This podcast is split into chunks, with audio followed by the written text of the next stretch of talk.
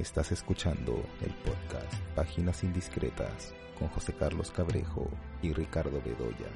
Hola, estamos aquí nuevamente en el podcast eh, Páginas Indiscretas. Yo soy José Carlos Cabrejo, como siempre estoy acompañado por Ricardo Bedoya y en esta oportunidad queremos hablar eh, de tres películas que hemos visto recientemente, que además están disponibles en Netflix eh, una es la película Península, que es esta continuación del mundo que hemos visto en esta famosa película de terror coreana Train to Busan, como se conoce, o se le conoció acá en Lima como Estación Zombie. Cuando se estrenó, también queremos hablar de esta película, que por cierto está nominada a Mejor Documental en el Oscar, que es Mi Maestro Pulpo, y también de este thriller que se llama Core, que también es una de las películas de cierto interés que podemos encontrar ahora en esta famosa plataforma.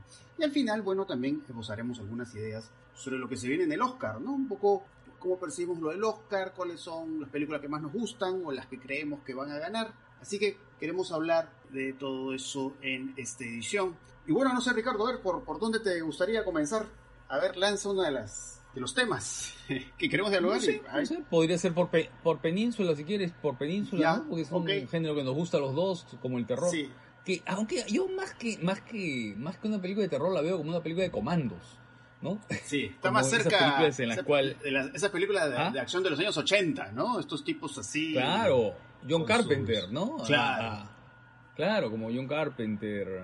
Esas películas con Kurt Russell y, ¿no? Claro, rescate, tienen que ir a, rescate de Nueva York. Rescate de Nueva York o rescate de Los Ángeles, ¿no? De Los Ángeles. Eh, sí. Y esa línea, claro esa onda, ¿no? Además porque es una onda que en la película misma tiene un lado, si tú quieres, un poco así relajado, ¿no? Por momentos humorístico, con su parte melodrama también, ¿no? Pero, pero hay como una especie de, mirada un poco irónica todo, ¿no?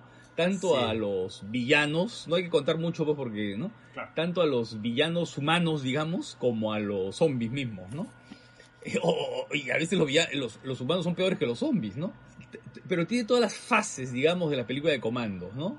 Eh, el antecedente explicado, la presentación, luego un paso del tiempo, luego la misión que tienes que cumplir en un, en un espacio, en un territorio lleno de peligros, la recuperación de algo, de una cosa importante que es la misión, y pues claro, y los combates, porque claro, ahí viene eh, eh, todos los combates que además Ahí hay una, una, combinación un poco extraña entre eh, ese film de comandos. Yo estaba pensando, por ejemplo, en 12 del patíbulo, ¿no? En esos clásicos, en 12 del patíbulo, en donde las águilas se atreven.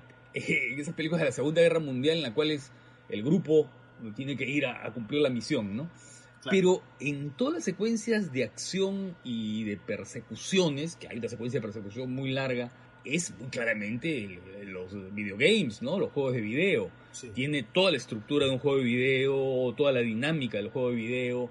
Y en fin, es una película creo que bastante inferior a Estación Zombie. Concuerdo totalmente contigo en eso, ¿no? Siento que sí, en efecto, como tú dices, esta importancia que le da la acción es mucho más pronunciada pero claro, uno, uno empieza a añorar algunas cosas que están en Estación Zombie, ¿no? Porque, digamos, también, evidentemente, claro, quizás la acción de Estación Zombie está mucho más ligada al, terror, ¿no? Al, digamos, al seguimiento, al asedio de los zombies.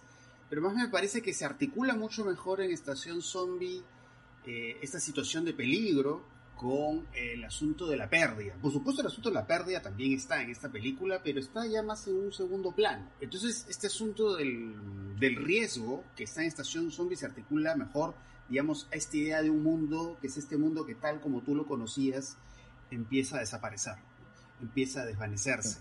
Entonces, hay algo de eso también, hay también un poco el asunto de la culpa en, en Península, pero ya es como una sombra débil de lo que habíamos visto en eh, Estación Zombie. Eh, entonces, claro, vemos, como tú bien dices, todas estas acciones trepidantes, estas misiones, eh, y además con todo este colorido así que parece de, de, parque de diversiones, ¿no? Este colorido así parece Coney Park. Y al final, pues es un final, digamos, sumamente convencional, ¿no? Es, el final de la película, no sé cuál es, te, te da esta sensación de lo ya visto, ¿no? Entonces sí, la verdad, la verdad sí, me parece que hay una, no, no me parece una mala película Península, pero me parece que no, no, me ha generado el, entusiasmo que en su momento me generó Estación Zombie.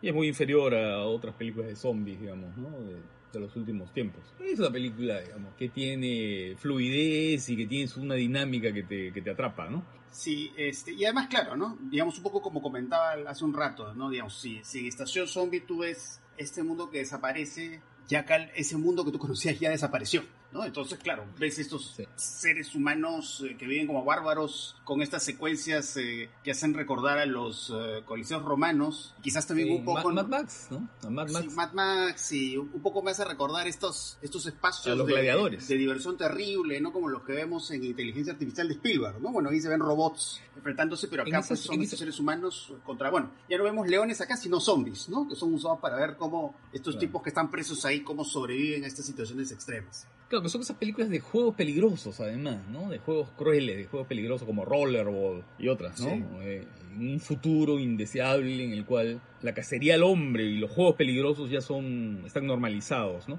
Además interesante la idea que, que aparece por ahí, ¿no? De las dos Coreas, ¿no? De las relaciones entre las dos Coreas en un momento de crisis, ¿no? Cómo se resuelve una crisis a partir de una dimensión política que, que también es un dato que mejor no dar porque forma parte de la película, ¿no? Sí, así que bueno, eh, bueno, si son muy fans de, Estación Zombie, bueno, vean la película, pero bueno, probablemente les pase lo mismo que nosotros que vamos a ver que bueno, no está a ese nivel. No, ni de lejos. Mm. Sí, sí, sí, sí, sí. Es, es una diferencia considerable. De hecho, que hablar de los Mi zombies... maestro.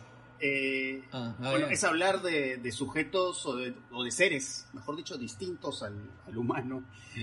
Bueno, porque claro, el zombie ha sido humano, pero ya dejó de serlo de algún modo. Y bueno, justo, justo mencionabas hace unos momentos eh, Mi Maestro Pulpo, que es una película documental que está nominada al Oscar, que de estas películas nominadas me pareció una de las más curiosas, ¿no? Porque es una historia que, digamos, parece increíble, vamos a decir, ¿no? Que es, eh, sobre la amistad que se desarrolla entre este personaje que en estos planos medios va comentando su experiencia de cómo se establece pues un- una relación casi íntima, vamos a decir, con un pulpo, el cual lo va visitando en estas imágenes coloridas, impresionantes, exóticas, y como pues, eh, digamos, eh, Maestro Pulpo es una película que está en la frontera con lo que podemos relacionar eh, normalmente pues con la ficción, ¿no? Eh, eh, Vemos también un componente de aventura, en, digamos, en cómo el, el pulpo va, digamos, evitando situaciones que lo podrían llevar a la muerte, que por momentos parece un thriller, pero también esta relación que se construye pues como entrañable, ¿no? Este- entre este tipo que lo visita, que incluso llega hasta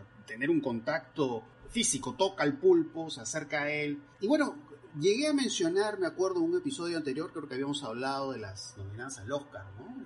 Y claro, justo lo que yo había comentado en esa oportunidad, y quiero retomarlo acá, y de repente eso abre otras, otros diálogos, eh, es este asunto de, de claro, del, del hombre, del, del ser humano que invade un territorio animal, un territorio salvaje, y que en ese sentido me hizo recordar mucho la película Grizzly Man de, de Herzog. Que ahí, bueno, no es un pulpo, es, el mundo de los osos, ¿no? Donde vemos a este personaje llamado Timothy Treadwell, ¿no? Que de alguna manera al entrar a este mundo de los osos, él quiere sentirse como un oso, mientras que en esta película el personaje trata de ver el mundo, o ver el mar, vamos a decir, desde la perspectiva de un pulpo, ¿no? Un poco esta cierta idea de mímesis con el animal. Pero bueno, no sé qué, qué impresiones tienes tú de, de esta película. Sí, a ver, pero sí, pero creo que la diferencia con la película de Herzog es que la película de Herzog nos demuestra que hay una frontera imposible de, de- de- de traspasar, ¿no? Ajá. Es decir, que tarde o temprano eh, esa diferencia entre el ser humano y el animal, ¿no es cierto?, va a llevar a una conclusión que, que, que- que- que pone a cada quien en su lado, ¿no? Que cada quien, por más voluntarioso que sea el personaje en su, en su acercamiento hacia, hacia, en este caso, hacia esos animales bestiales, ¿no? Como, como los osos, ¿no? Claro. En cambio aquí no, aquí yo creo que la proyección es humanizante, ¿no? Sí. Porque eh, viendo la película en realidad yo me acordaba de algunos eh, de algunas películas de Walt Disney, ¿no? De, de esas películas en las cuales el animal es visto con, con características eh, humanas, incluso con cierto lado romántico, ¿no? Porque todas estas imágenes del pulpo tocando eh, con los, eh, la piel del, del, del buzo, ¿no es cierto?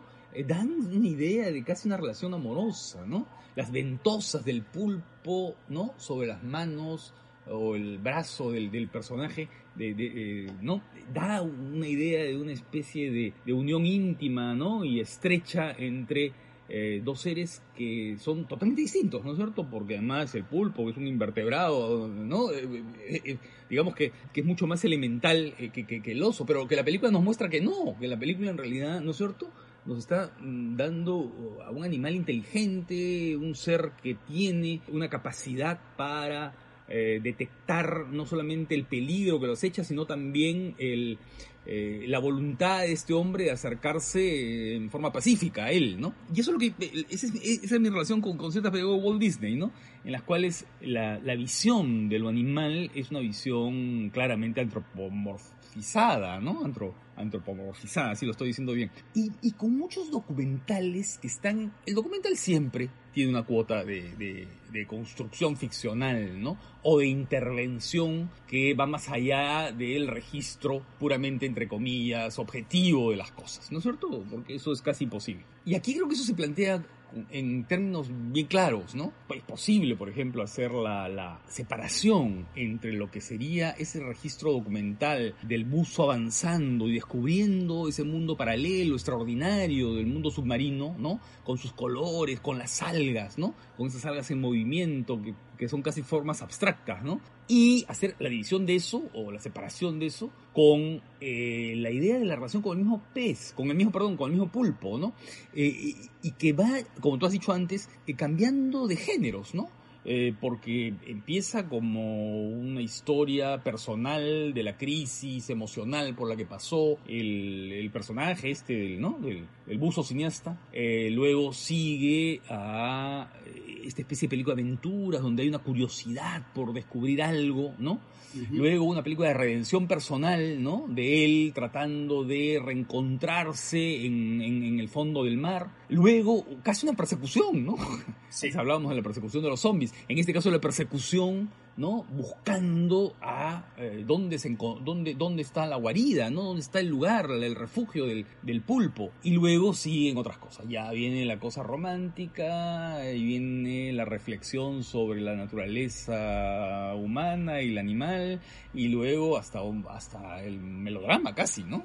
Claro. Entonces, sí. este, hay como una especie de sucesión de elementos genéricos que se van construyendo en torno a esta idea muy simple de un hombre que se relaciona con un pulpo. Claro. Eh, y bueno, es interesante lo que observabas también de Grizzly Man, ¿no? Porque, digamos, en, Grizzly Man se va contando la historia de este personaje que interactúa con los osos, pero digamos, se van multiplicando eh, varios puntos de vista eh, en esa película de Herzog, ¿no?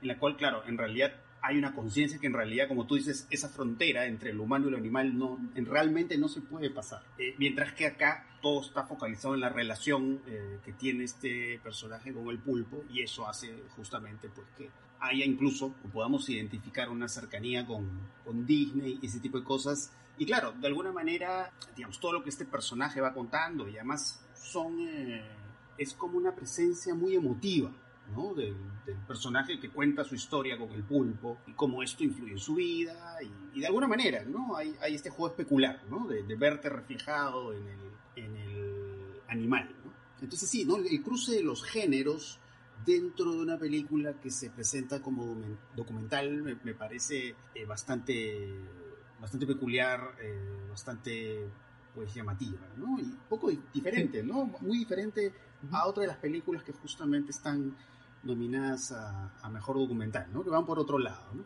Entonces sí. es como una rareza, Ahora, ¿no? Eh, es una rareza realmente sí. en medio de esas películas. Ahora, lo interesante en Grizzly Man también era cómo el propio Herzog se enfrenta a la idea del documental y a los límites que tiene el documental. Es decir, eh, que es que es justamente lo que no hace esta película, ¿no? Esta película, eh, al ir haciendo la relación o la vinculación con diferentes géneros, más bien lo que hace es, eh, digamos, cocinar el documental en diferentes, a diferentes temperaturas y luego servirlo con diferentes salsas. La salsa emotiva, la salsa reflexiva, un poquito de Terrence Malick por aquí, ¿no es cierto? Y, bueno, en cambio Herzog no. Herzog, llegado un momento en la película, dice, bueno, ¿hasta dónde puedo ir? Que es el momento de la conversación con la hermana, ¿no?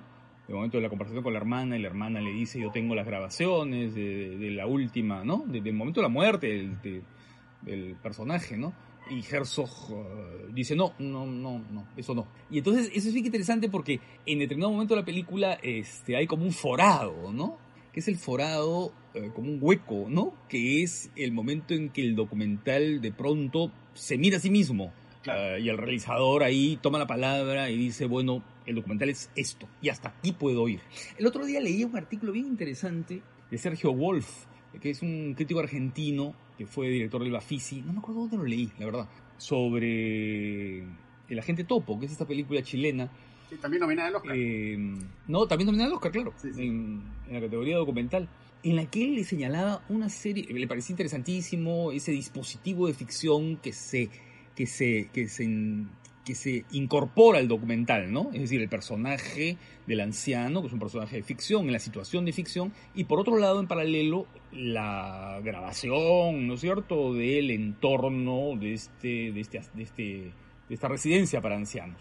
Claro, y entonces la directora lo que hizo fue eh, negociar con las autoridades de la residencia para que la dejen filmar durante buen tiempo, hasta que, hasta que las ancianas, porque básicamente son ancianas las que están ahí, ¿no es cierto?, eh, se acostumbren a la cámara, ya casi naturalicen la presencia de la cámara. Pero ahí está la infiltración de la ficción, y ahí vienen los problemas, ¿no? Y, y Wolf decía una cosa bien interesante ahí, ¿no? Dice, bueno, ahí hay varios problemas que se suscitan, ¿no? El, primer lugar es con los, los pactos con, con, las autoridades, ¿no? Porque un pacto con las autoridades hace que te limite a mostrar, digamos, eh, determinadas cosas que de pronto no pueden ser mostradas en el trato con los ancianos. Entonces, claro, lo que muestra es simplemente la celebración y los lados eh, buenos.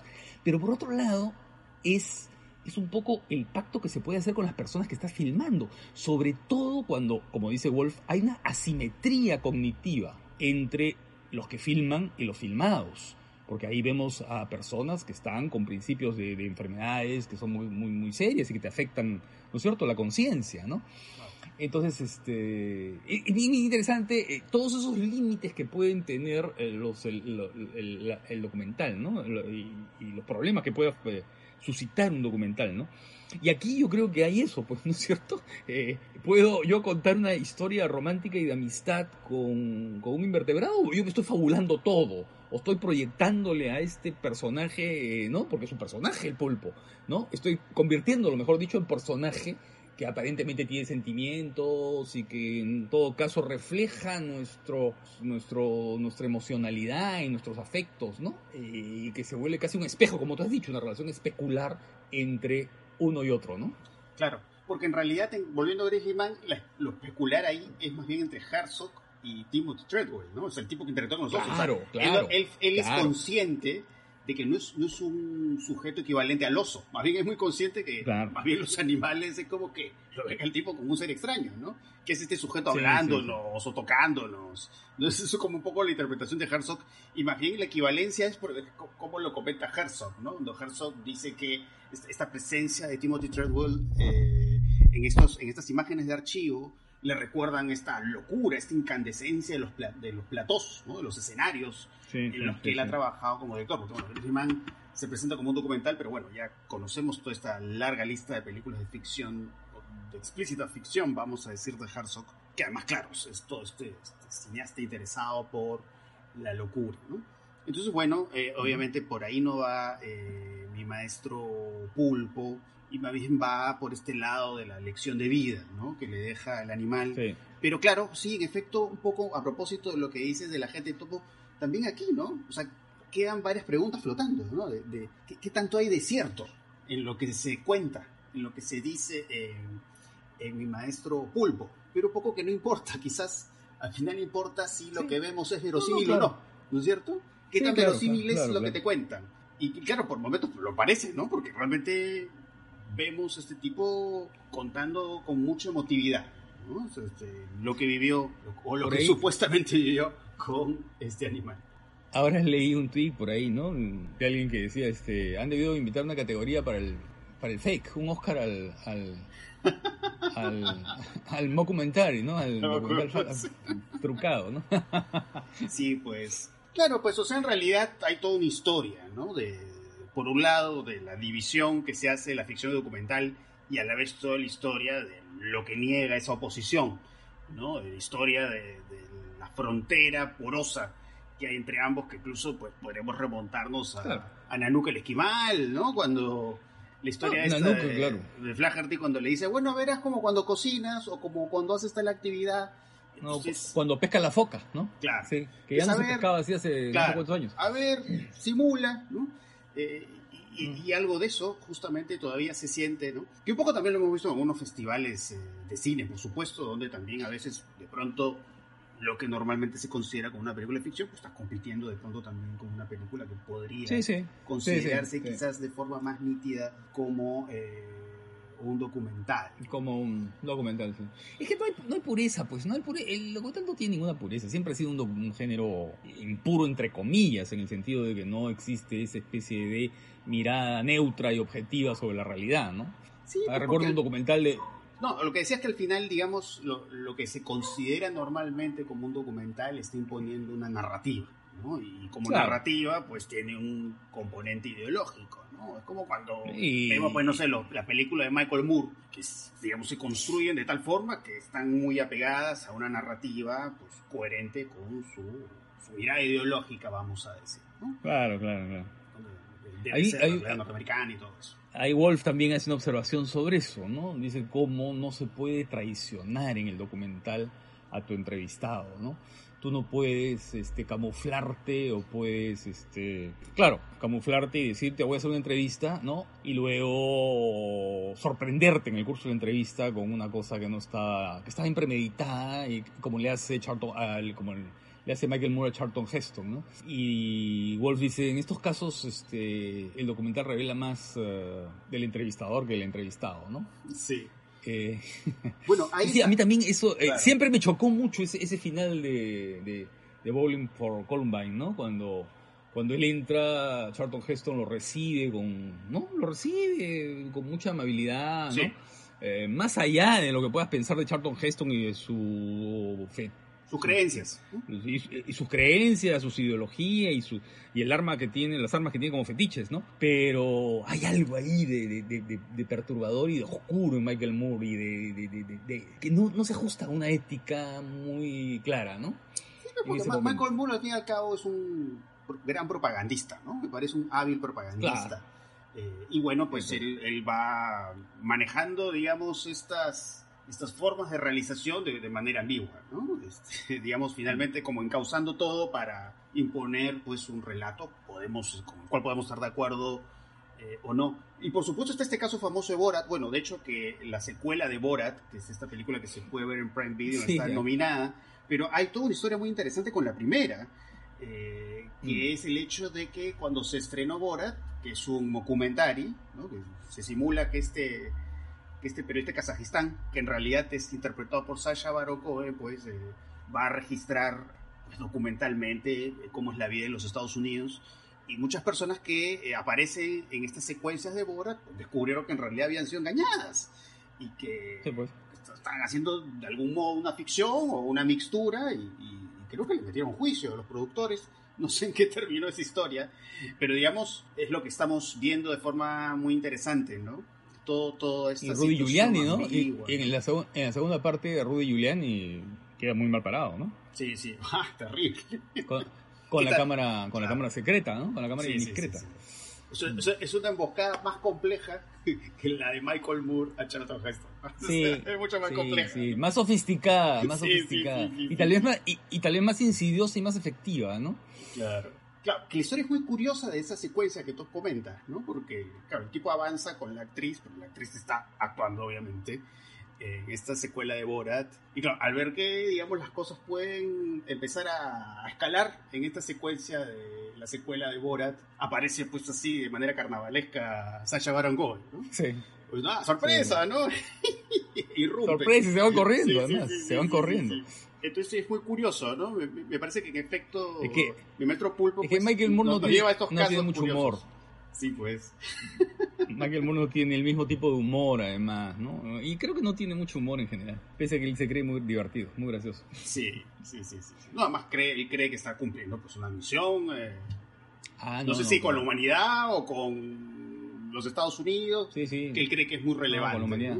Pero bueno, eh, pero bueno, yo la verdad, la- esta película, El Maestro Pulpo, eh, eh, Sí, la verdad que yo, yo la he sí. disfrutado, yo la he Sí. disfrutado, Sí, no diría sí. que es de los mejores documentales que he visto, pero sí, de lo que está ahí en el Oscar me, me parece curiosa, me parece que tiene una dimensión emotiva, eh, pero creo que esta emotividad en Sí. efecto se relaciona un poco con este juego de como de espejismos, de ilusiones. Sí, que ahora sí. podemos encontrar pues en todas estas mi- mixturas de eh, ficción y documental. Es que bueno, véanla, ¿no? Ve- Vean la película. Sí, claro, sí, vale la pena, claro, claro. A mí, a mí me interesa más el entorno del pulpo que el pulpo mismo, pero bueno, el Sí, bueno, son, marino, son, ¿no? son imágenes impresionantes, ¿no? Son imágenes impresionantes, ¿no? O sea, son como hermosas, raras, ¿no? Casi, casi como viajar a otro mundo, ¿no? Y es otro tipo de mundo salvaje, quizás diferente al que solemos ver en documentales sobre animales, ¿no? Digamos que, es, que es quizás la imagen más recurrente es el mundo salvaje, digamos, en la tierra, en la selva, pero acá es en el fondo del mar, que es justamente ahí cuando ya aparece un thriller, eh, mi maestro Pulpo mezclado, mezclado con Disney y melodrama y todas esas cosas que hemos hablado. Bueno, ¿qué más? Bueno, está esta película Corre, ¿no? hablando de thrillers. Sí. Eh, que es Sí. una película entretenida. Bueno, de hecho me Sí. hace, me hace recordar a esta... Un poco quiero partir de ahí. Bueno, esta película de, de Robert Aldrich, esta famosa película de Robert Aldrich que le pasó a Baby Jane, ¿no? Que esta película en mundo contemporáneo juega también este asunto de las relaciones familiares o supuestamente familiares y de encierro, ¿no? De un personaje que somete a otro,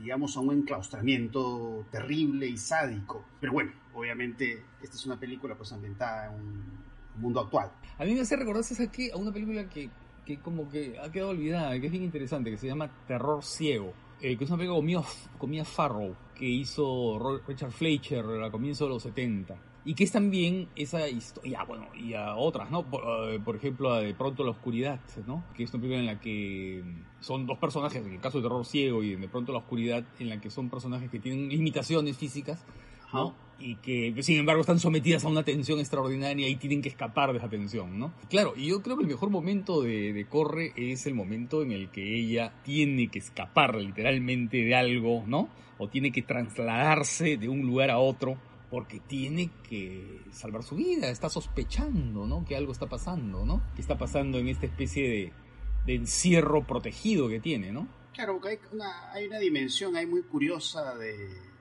casi platónica, diría yo, un poco pensando en la caverna, ¿no? De, de descubrimiento, ¿no? Que digamos todo ese mundo Mm. que esta, esta chica con esta discapacidad, supuesta discapacidad, bueno, no puedo dar muchos detalles de- del argumento. mejor no, eh, Claro, va descubriendo pues que las cosas pues no, no son realmente como las pensaba, ¿no? Entonces sí, est- estos, estos momentos interesantes de, de cómo ella en, en medio de sus limitaciones tiene que ingeniárselas para salir. Pero un poco el- la fotografía ya te va anunciando al comienzo lo que va a pasar, ¿no? Porque además es muy interesante cómo estas, estas, estas primeras imágenes de la película cotidianas, con esta luz muy cálida que se ve a través de las ventanas, de pronto se contrastan con algunas imágenes de eh, el personaje de la se supone su progenitora son estas imágenes así con luz cenital o contraluz no esta imagen sombría que se ve por momentos eh, de ella ¿no? y de ahí por supuesto todas las tensiones ¿no? estamos a la expectativa Sí. de ver cómo ella va a resolver su esta cosa terrible que ella descubre No, y la secuencia inicial también, que te, que te da ya, te, te, te, va te va exponiendo a lo siniestro, ¿no? A la situación siniestra que se viene, ¿no? La secuencia esta del, del, del, del nacimiento, ¿no? Del Sí. parto, sí sí sí eh, ¿no? Sí, Entonces, pero eso está- ya te crea es- un es- clima es muy, interesante extraño, eso, ¿no? digamos, toda su, to- toda su visión de la maternidad, vamos a decir. ¿no? Sí. Porque es, eh, es la idea de una ma- maternidad eh, fragmentada, pero que se asume como una que tiene que, que seguir ahí perenne, ¿no? La, la idea de la maternidad. Pero que, claro, pues, escapa pues a las, a las formas más... eh, vamos a decir, cálidas que podemos tener de la maternidad y como que podemos ver en otras películas, y más bien es esta idea de maternidad pues absolutamente retorcida y que creo que ayuda, ayuda por supuesto ahí pues la, la, la actuación de, de Sarah Paulson, ¿no? Me parece una, una actuación muy buena, digamos, cómo, cómo va modulando, Sí. digamos, su presencia en situaciones distintas, ¿no? Y cómo se disocia, ¿no? Cómo se va disociando de lo que es dentro de la casa y en relación con, con la chica y lo que es fuera, ¿no? El momento en, en, la, en la farmacia, en el- la droguería esta, ¿no? Y el momento en el que ella dice con mucho entusiasmo que quiere que su hija vaya a estudiar, ¿no? Entonces hay esta especie de disociación que es bien interesante que te va sembrando el misterio que luego, ¡pum! por supuesto, vamos a descubrir, ¿no? Y que se va adelantando además en una, no sé, en una onda de dosificación de datos interesante, ¿no? Con el asunto de las pastillas y el nombre de las pastillas y los frascos. Sí, pues porque todo es muy progresivo, ¿no? La información que se va revelando es poco Sí. a poco, ¿no? Y uno al comienzo está en esta situación de incertidumbre, ¿no? Pero claro, a medida que va terminando la incertidumbre, uno ve, digamos, un panorama mucho más eh, siniestro. El final sí no me gustó mucho, no voy a, no voy a dar mucha información, que me pareció un Sí, poco sí, como sí. caricaturesco, fue un poco una inversión de roles, pero me pareció así como muy gruesa, muy gruesa para mi gusto. Eh, pero igual es una... Gru- es un- gruesa es sacada de la manga, ¿no? O sea, brum, abrupta, ¿no? Sí, sí, sí, sí. Porque tú sientes que la película podría haber terminado minutos antes. Y creo que quedaba claro. bien, hasta mejor probablemente, ¿no? Pero ya ese cierre final, la verdad, no me agradó. Pero bueno, es, es un, es un thriller bien contado. Las actuaciones me parecen fundamentales. Me parecen entre las, las virtudes que hay en, en esta película. Así que sí, yo, yo creo que es una película que merece ser vista. Y bueno, ¿qué más? Bueno, los Oscar. Eh, bueno, ya hemos hablado un poquito. Un Bueno, poquito Que de- son el próximo domingo, ¿no? Son el Sí, próximo hemos hablado la vez domingo. pasada. Sí, en, en dos Tal vez podemos pecar una- podemos eh, decir cuál crees que va, que va a ganar en cada categoría y, y cuál es tu preferida en cada categoría, ¿no?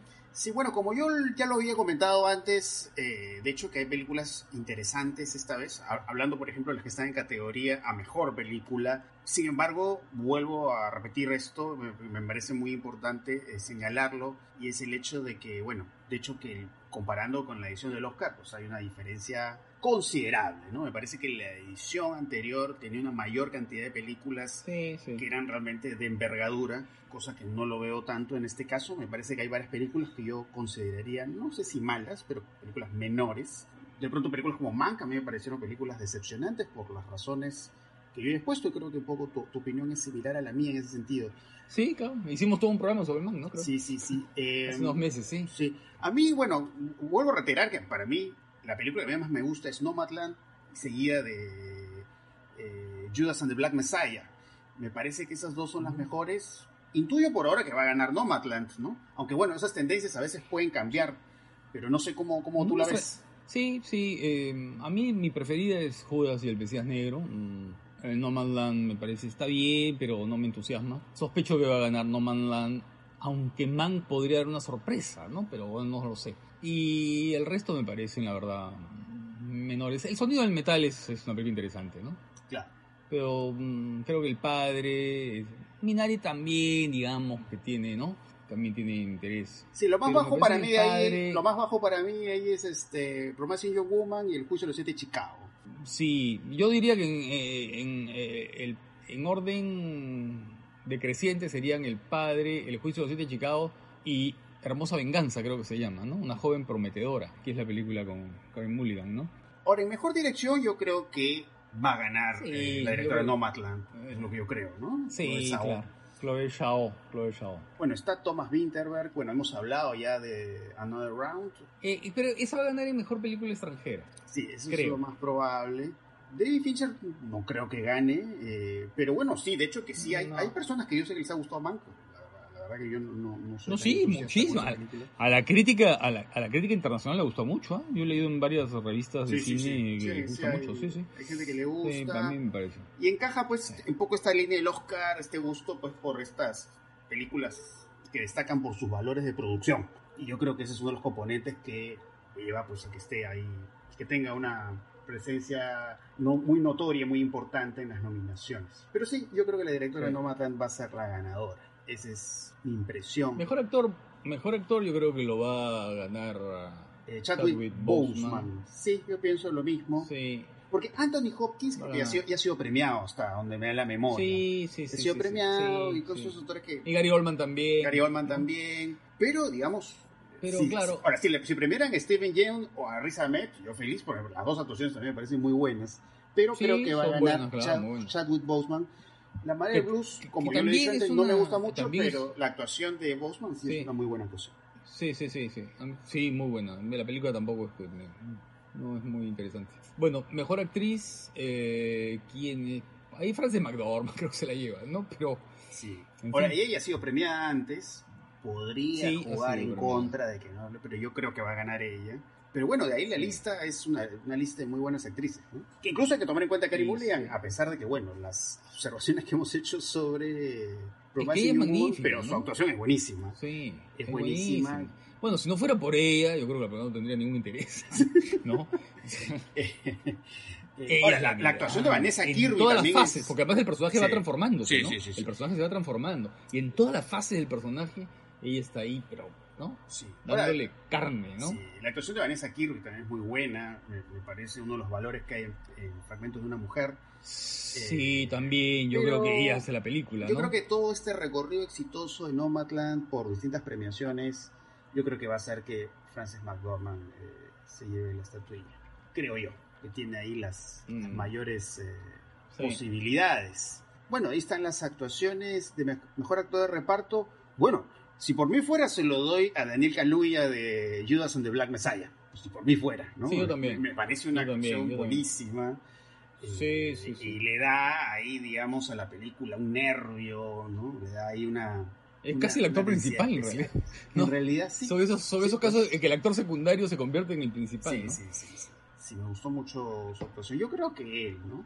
Bueno, la, la actuación de Sacha Baron Cohen Sí. está bien también, los juicios de los siete de Chicago, pero no, yo creo que Sí, tiene que llevárselo de Nick pre- Sí, claro. Es más previsible Sacha Baron Cohen en los juicios de los siete de Chicago, ¿no? Creo que su, el, el papel es un papel, ¿sabes qué? Un poco más, eh, ¿cómo decirlo? Un poco construido para eso, ¿no? Para un poco el lucimiento y claro, y para la simpatía del espectador con sus contradicciones y su humor y su carácter rebelde y su anarquismo, ¿no? Y sus ganas de, ¿no? Sí, claro, ahí hay determinados, no sé, como elementos que... Pero claro, él, él- él está muy bien, sí, es verdad, pero creo que Daniel Kaluuya es mucho mejor, ¿no? Sí, ahora de todas maneras es interesante destacar eh, a veces la, la visión que hay desde el Oscar de estos actores que digamos son muy conocidos por trabajar con, con los registros de la comedia. Porque recordemos, ¿no? bueno, no es el caso de Sacha Baron Cohen, ¿no? Pero recordemos lo que pasó con Adam Sandler, ¿no? con esta actuación buenísima que tuvo en Sí, esta película de los hermanos Safdie, ¿no? Uncut Gems, ¿no? Eh, Diamantes en Bruto, que no fue totalmente obviado en el Oscar, ¿no? Aunque sí, Sí. tuvo un reconocimiento en, me parece, en los Independent Spirit Awards, me parece. Puede hacer que esta imagen o esta fama más como de actor cómico podría hacer que juegue en contra, pero no sé. La, la- la actuación de Daniel Kaluuya me parece tan buena y además me parece un- un- una película tan sólida y yo creo que lo más probable es que gane él. Pero de hecho que las otras actuaciones son muy interesantes, ¿no? La de Paul Rashi en el Sound of Metal me parece una muy buena actuación también. Pero sí, yo creo que Daniel Kaluuya ahí es Sí. el que tiene las mayores chances. el mejor actriz de reparto diría que la actriz coreana, ¿no? Yu Jung Jung por Minari, ¿no? Sí, es muy buena actuación Ahí. y además me parece que su personaje sostiene justamente esta frontera que hay en la película, ¿no? Entre el, el mundo norteamericano y el, el mundo del, del ¿no? origen, de El la tradición del Corea del Sur. sí. Pero que claro, no, no, no le encarna pues de esta forma, vamos a decir, más solemne o seria, sino más bien con estos toques de comedia, Sí. ¿no? Muy interesantes. Así que yo creo que, yo creo que ella, Glenn Close no creo, sobre todo considerando su No, nominación no. en los Razzies, que, No. o sea, que esta cosa Sí, surreal de que es está nominada en el Oscar Sí, y en los. Razzies. Sí. Eh, Olivia Colman lo ha ganado hace muy poco. Amanda Seyfried, claro, tiene una buena actuación, pero no creo. Y María Bacalova sí me gustaría, porque creo que es lo más gracioso que Sí, sí, ahora, sí, es una buena actuación. Pero yo creo que esta dimensión de comedia a veces, siento que en el Oscar no, se lo toman muy en serio. Aquí yo le diría a Minari ahí, y yo preferiría también, ¿no? Mi, mi gusto personal aquí coincide con lo que yo creo que puede ganar. Bueno, en Luego, guion, película internacional. Ah, internacional. Ah, bueno, Yo no sé, eh, guion, guion siempre es más difícil, ¿no? Porque esos son criterios un poco así. pero el Oscar, A ver, guion. de todas maneras quiero hacer un comentario porque yo creo que el Oscar siempre se ha caracterizado por a veces premiar guiones que creo yo no se lo merecen, ¿no? Eh, bueno, No, a, a veces a veces se ha acertado, ¿no? Acertó con, me parece, Ciudadano Kane, ¿verdad? Ciudadano Kane, Pulp Fiction, me parece que también recibió un Oscar por guion, pero a veces algunos guiones de avanzada no, no son reconocidos, No, no. por ejemplo, ¿no? Si no me equivoco, pues. Memento de Christopher Nolan creo que fue nominado el guion, pero creo que no recibió premio alguno, me parece. No estoy 100% seguro. Pero la sí, verdad que a mí los premios del Oscar me, me, me, me los recuerdo el día de la ceremonia, nada más. sí, uno se olvida, ¿no? A la hora, a- después de una hora ya, ¿quién, quién era? ¿Quién era? ¿Quién ganó? Eh, mejor película internacional. Bueno, lo más probable, imagino, es que gane la película danesa, ¿no? No The Round. Eh, Sí, yo creo, ¿no? Yo creo, pero bueno, podría. También esa es un- una categoría que siempre a veces da sorpresas, ¿no? Claro. Se habla muy bien de Quo Vadis Aida, que yo no he visto. Pero a mí la que más me gusta de las que he visto es eh, Colectivo, ¿no? Eh, es muy buen documental, Claro. muy, crudo, muy impactante. Y como habíamos comentado, ¿no? Muy, muy coherente con lo que vemos en el cine rumano, curiosamente en la ficción, ¿no? O bueno, ya, en estas fronteras también podremos hablar. Sí. También de, mucho de frontera entre ficción y documental en, el, en este cine romano que expone, que hace una radiografía de, Sí, sí, de- sí. de sus problemáticas sociales, ¿no? Que a veces uno la ve y también las siente muy cercanas a las peruanas, ¿no? También uno Claro, siente ¿no? eso. En teoría, claro, lo, puede jugar a favor de Another Round el hecho de que tiene otras nominaciones, pero eso no es garantía de nada. Recordemos lo que pasó hace, hace muchos años con el Laberinto del Fauno, que también tenía, Sí. tenía otras nominaciones, pero no ganó. Ganó una película alemana, me parece, en Mm. esa oportunidad. Sí. Siempre, Y como acá tú tiene dices, Matt eso, Mikkelsen, ¿no? Ahí tiene Matt Mikkelsen que está muy bien. Tiene lo mejor también de la película, creo. Sí, sí, sí, sí, sí, muy, muy Eh, buena actuación.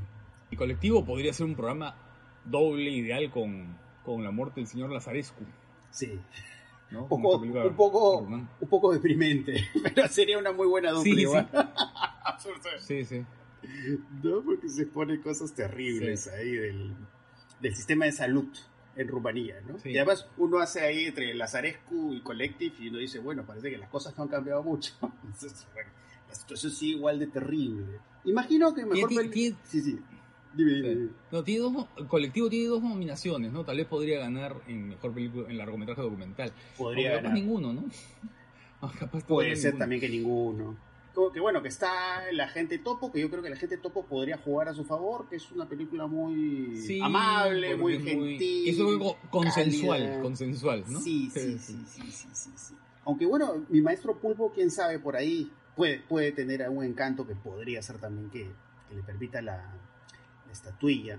Lo más probable, mejor película animada, lo más probable es que gane Soul, ¿no? Aunque no he explorado mucho, la verdad, las, las, las películas, No, que están nominadas, pero intuyo que bueno, Soul me, que Soul, eh, Soul me pareció... con su popularidad, ¿no? Soul me- sí, me pareció bien, pero tampoco, ¿no? Prefiero muchas otras películas de Pixar. Sí, sí, sí, sí. Sí, yo creo que ahí hemos hecho una revisión de algunos, al- al- algunas categorías destacadas. Pero a ver, pues vamos a ver si, si nuestras predicciones, mal que bien, se cumplen. Ya, ya lo... en, la próxima, la- en la próxima las comentaremos. sí, A ver sí, si, sí. si se cumplieron o no, o si fallamos en todo. Vamos a ver. Bueno, pues entonces yo creo que ya hemos, hemos conversado de varios temas que espero hayan sido de, de su interés. Así que ya, ya nos estaremos escuchando en, otra oportunidad. Chao.